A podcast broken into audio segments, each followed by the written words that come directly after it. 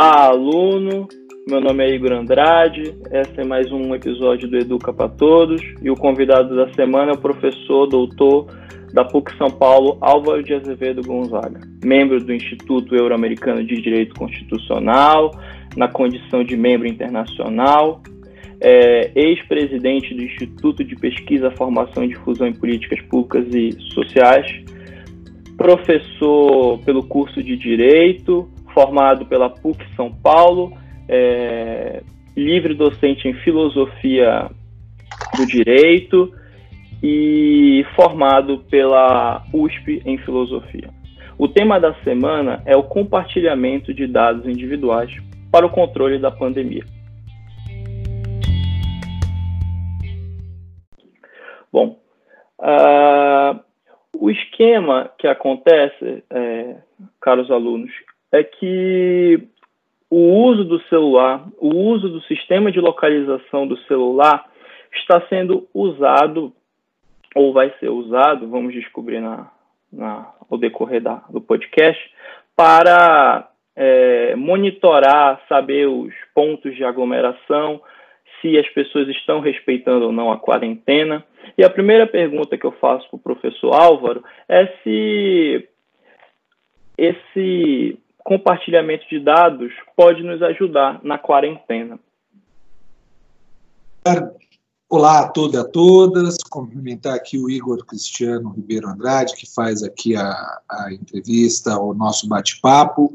É, quero agradecer o convite do Educa para Todos, dizer que é uma grande satisfação é, poder conversar com todos aqueles que se interessam por temas importantes, atuais, contemporâneos, como esse, que é não só da pandemia, mas do compartilhamento de dados. Então, o que, que nós temos hoje? Nós temos ah, uma pandemia de escala mundial, é por isso uma pandemia, ela tem escala mundial e no Brasil ela ganhou aí uma, uma proporção muito grande, em especial porque existe por parte do Executivo Nacional uma resistência com relação ao isolamento social.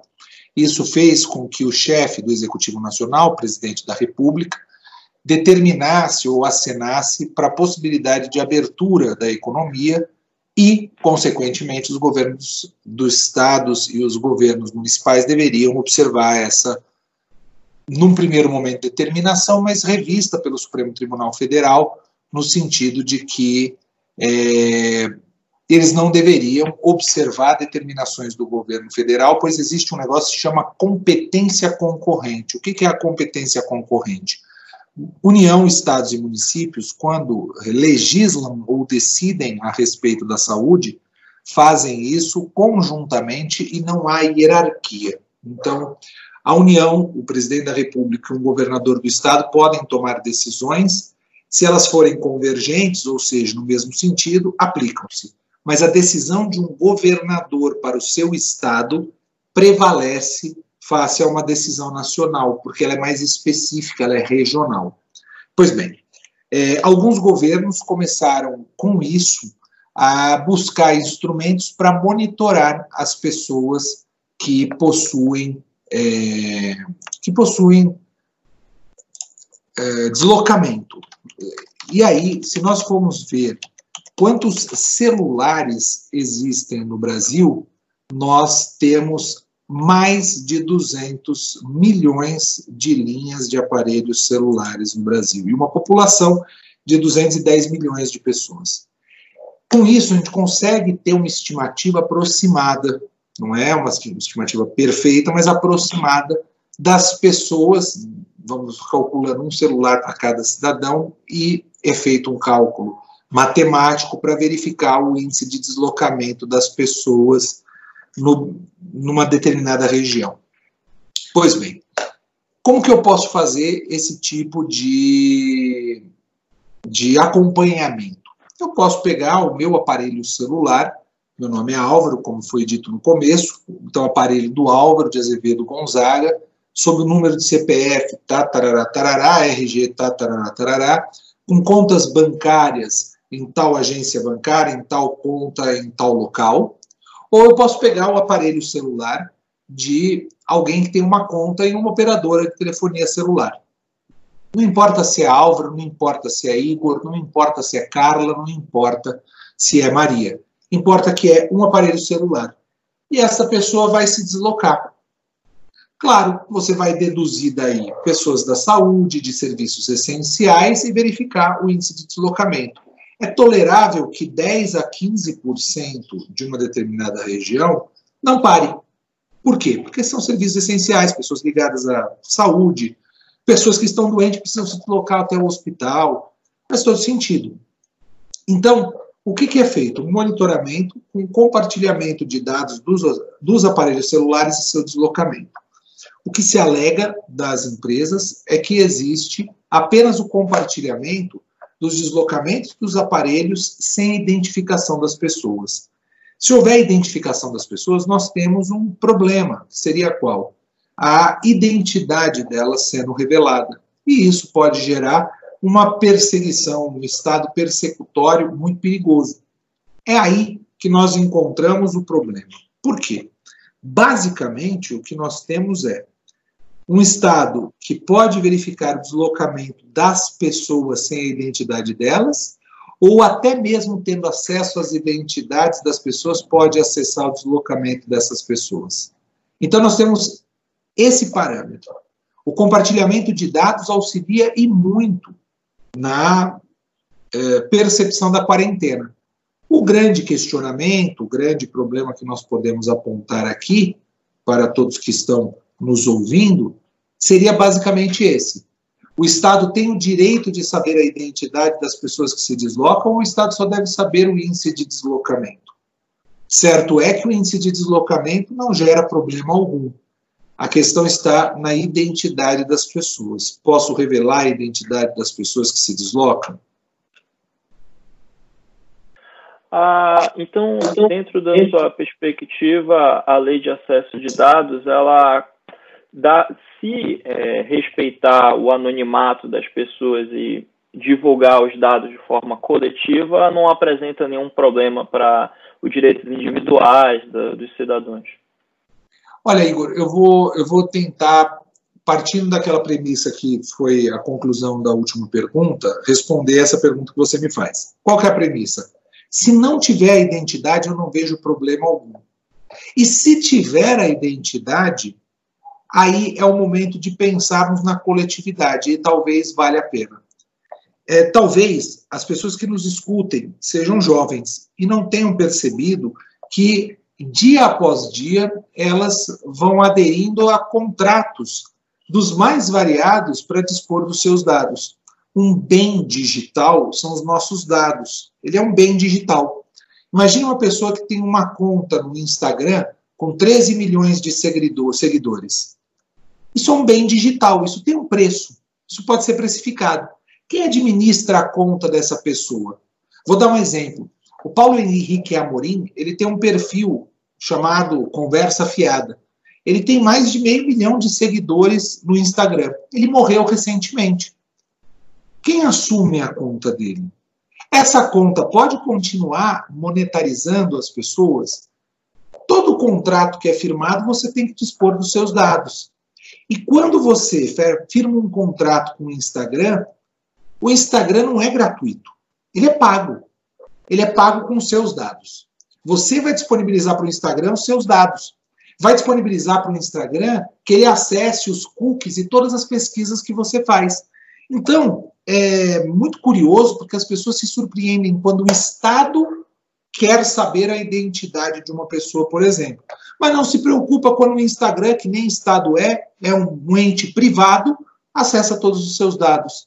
Você pesquisa panela de pressão elétrica, quando entra no Instagram, uma rede de lojas já começa a colocar panela de pressão elétrica. Agora, em tempo de quarentena, todo mundo procurou o quê? Halteres, elástico, bicicleta ergométrica. Tu joga isso no Instagram, no, no Google, e aí quando tu entra no Facebook, tá lá um anúncio daquele produto, caso você tenha comprado ou não. Então, você disponibiliza os seus dados todos os dias em vários momentos. Toda pesquisa que você faz, o Instagram sabe. Toda pesquisa que você faz no Facebook sabe. E as pessoas, para poderem participar dessas mídias sociais, se adaptam a esses meios. O mesmo acontece com o Google. O Google, ele consegue firmar contratos com empresas para fazer aquilo que se chama de Google Ads. Olha, olha a complexidade. Então, quando falamos o Estado pode acessar os dados individuais das pessoas, o Google acessa o Instagram, acessa o Facebook, acessa. Quando você firma um contratinho daquelas, veja quem você seria na série X, La Casa de Papel. Aí tu joga lá as respostas, tu compartilha os seus dados.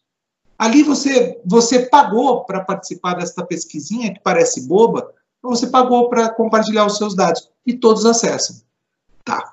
Então o Estado pode acessar os dados individuais de uma pessoa, considerando que essas pessoas, na sua grande maioria, compartilham seus dados sem o menor pudor com contratos de adesão, eu não vejo problema do Estado ainda assim acessar esses dados individuais, mas não para punir as pessoas mas para poder fiscalizar e buscar coibir que elas continuem saindo. Tem um filósofo francês muito conhecido, muito citado, que é o, Jean-Jacques Rousseau. O Rousseau vai falar a respeito da vontade geral. E, por definição, a vontade geral diz: o eu individual abre mão para o eu coletivo.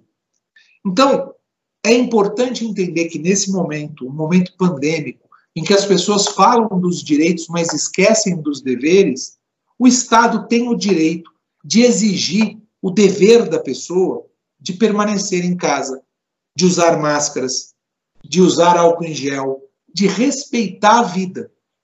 E parece que as pessoas têm sistematicamente desrespeitado a vida e usado como argumento a possibilidade de identificação de quem causa esse desrespeito, sem perceber que isso custa a vida de pessoas. Então, eu fiz toda essa essa essa digressão para chegar a que conclusão?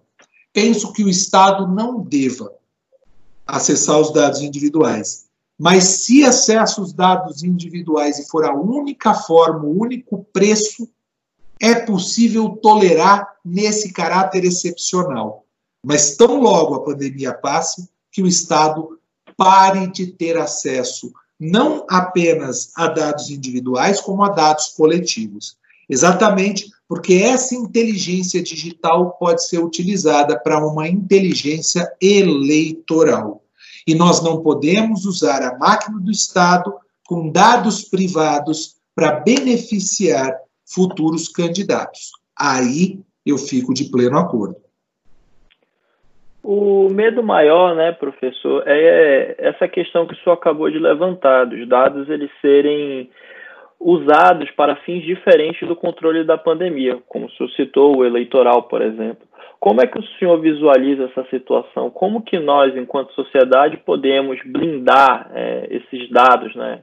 usá-los para os seus devidos fins, colocando assim? Bom, é, eu penso que há uma dificuldade de ausência de regulamentação ou regulamentação de baixa intensidade com relação à questão digital. Nós temos um avanço muito grande dos meios digitais e o direito não acompanhou na mesma velocidade esses avanços. Eu penso que o direito precisa, nesse caso, entender melhor todas essas situações para poder regulamentar. Qual o problema? Quando se regulamenta, imediatamente se criam novas ferramentas e nós voltamos a ter um problema. Desse modo, eu penso que não se deva utilizar os dados para algo fora da pandemia, mas nós temos que tomar cuidado para que eh, esse dado não seja utilizado. Quais instrumentos nós podemos criar de eficácia? Talvez o fortalecimento de uma polícia digital, uma polícia investigativa que possa apurar exatamente o uso desses dados. Porque esses dados podem ser utilizados para fito eleitoral, por exemplo, para espalhamento de fake news. Então, é muito perigoso, é importante e existem medidas que buscam coibir esses movimentos são suficientes? Não, mas são necessárias. Nessa perspectiva levantada, é, o senhor colocou que há um descompasso entre a sociedade e os avanços tecnológicos. Então, é, quais são as condições sociais, né? Uma que o senhor levantou foi a polícia digital, para que tenha esse equiparamento, digamos assim, essa equivalência da sociedade e tecnologia? Eu não diria sociedade, eu diria a sociedade digital avança muito mais rápido do que o direito. A sociedade digital ela consegue regular as relações e o direito não. O direito ele tem dificuldade na medida em que o direito ele não é propulsor de mudanças sociais na grande maioria das normas. Ele é estabilizador de expectativa em relações postas. Então, ele estabiliza uma expectativa de uma relação que está posta. Ah, é assim que funciona o Instagram, então vamos regulamentar aqui o Instagram. É diferente. Então, eu colocaria que o direito ele, ele vem com esse fito de regulamentar a, a estrutura posta. A estrutura que se constrói, isso. Perfeito. É, é a primeira vez que se é utilizado ferramentas, é, o uso de dados né, para controlar vírus, pestes, pandemias? É, com, com essa escala mundial, eu penso que sim, porque o último recorte que nós tivemos foi no início do século passado, em 1900 e, na década de 10, foi 1917, 18, 19, com a gripe espanhola, que estima que milhões de pessoas tenham morrido. O mundo já teve uma série de mortes é, e existem muitas subnotificações. Na época da Espanha, a gripe espanhola e a gripe que se espalhou, na verdade, pelo mundo, também, seguramente, existiram subnotificações. Mas o Covid-19 gera a subnotificação exatamente por conta da insuficiência respiratória, síndrome de insuficiência respiratória aguda, que aumentou em 12 vezes, 13 vezes. Então, estima-se que o número que nós temos, hoje nós estamos próximo de 40 mil mortos, é, se for realmente 12 vezes maior esse número, nós estamos próximo de meio milhão de mortos já no Brasil é, por ausência de testagem. Então, é, a tecnologia auxilia muito, inclusive nesse cálculo estatístico. Mas à época não existiam esses instrumentos tão apurados como o que nós temos hoje o senhor acredita que o Brasil ele está em sintonia com as práticas, é, tanto tecnológicas para controle da, do Covid, é, está em uma certa harmonia com os países de fora?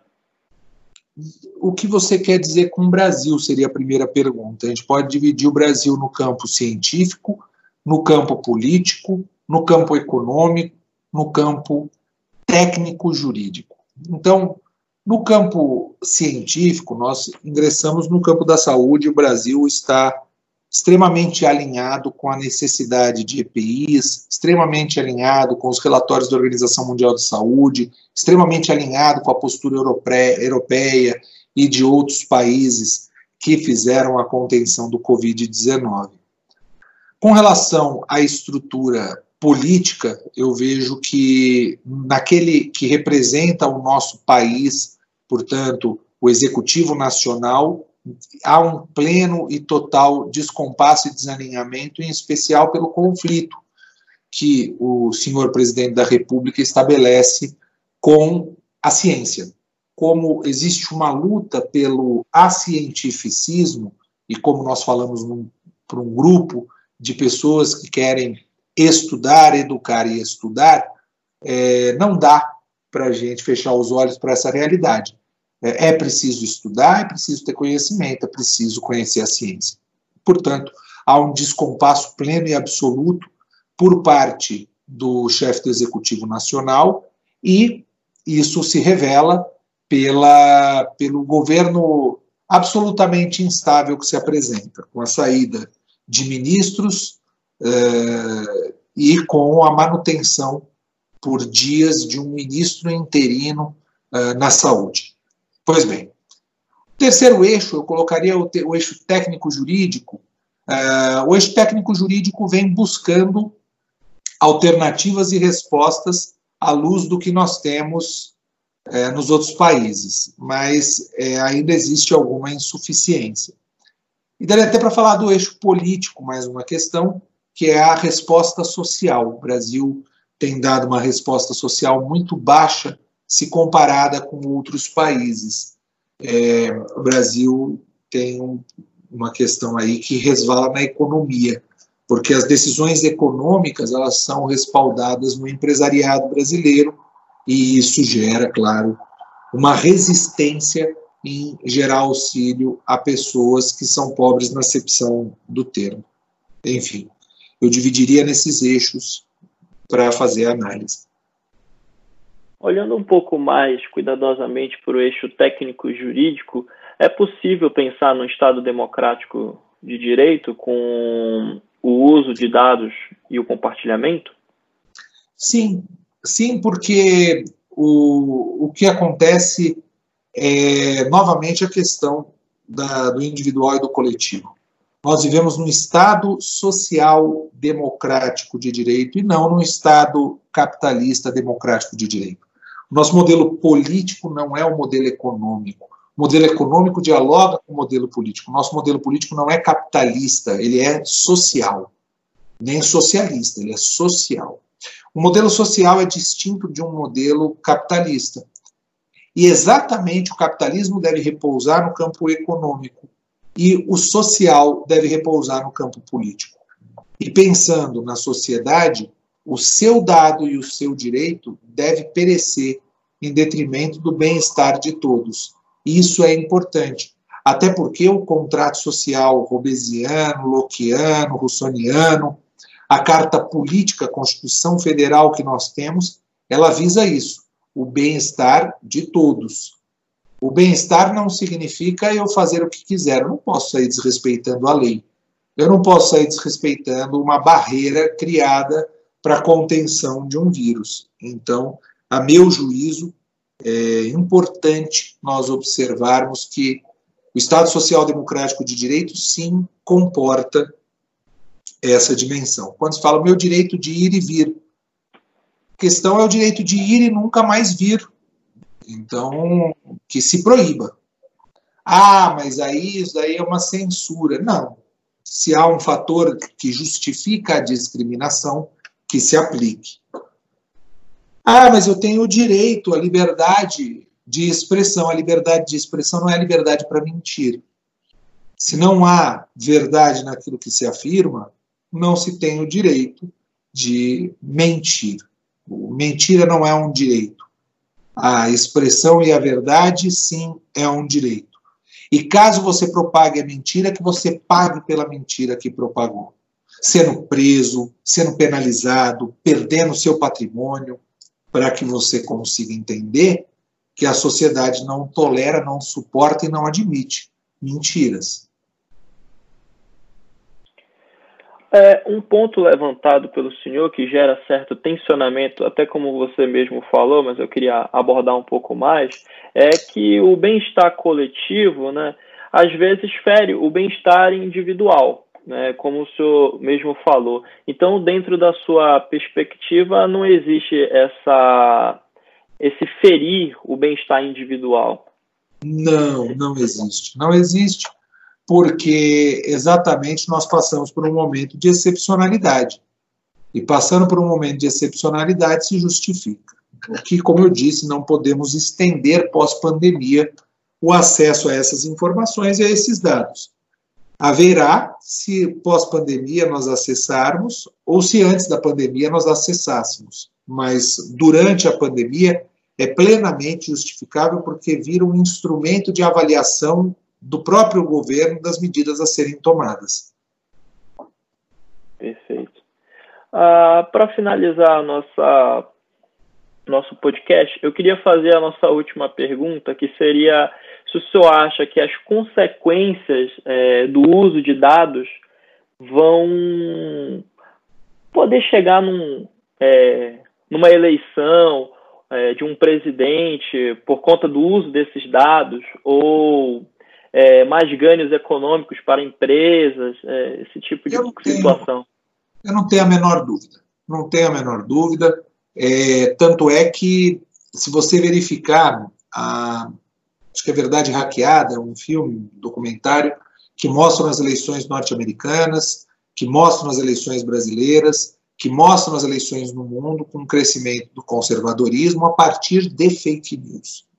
É, isso não exclui fake news que são publicadas por progressistas e por outros grupos, mas certo é que a fake news ela tem cara, ela tem ideologia, ela é uma ideologia conservadora, à direita da política, e não podemos fechar os olhos para isso.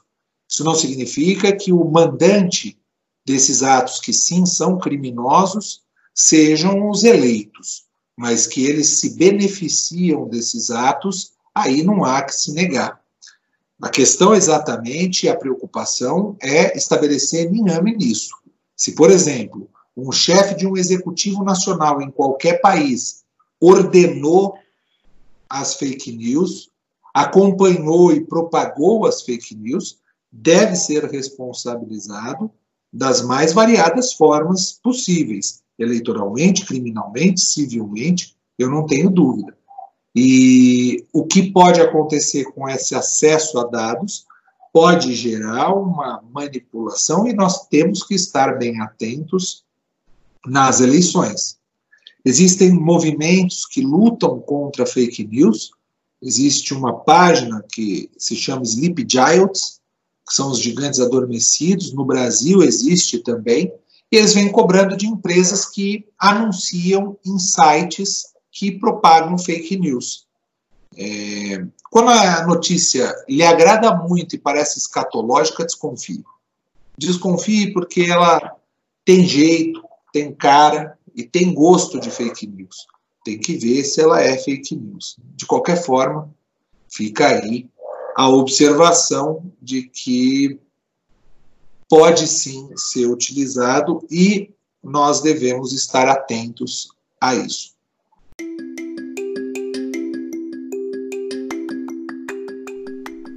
Muito obrigado pelas suas considerações, professor. Foi uma honra aqui para nós do Educa para Todos ter você como convidado especial. Eu que agradeço, Igor, agradeço a todos que nos ouvem e fico aí à disposição para o que for preciso. Quem quiser me seguir nas redes sociais, vocês conseguem me encontrar como arroba Álvaro Ética. Lá eu também ajudo aí, tirando dúvidas, é, enfim, lá eu disponibilizo meus dados pessoais. Obrigado, Igor.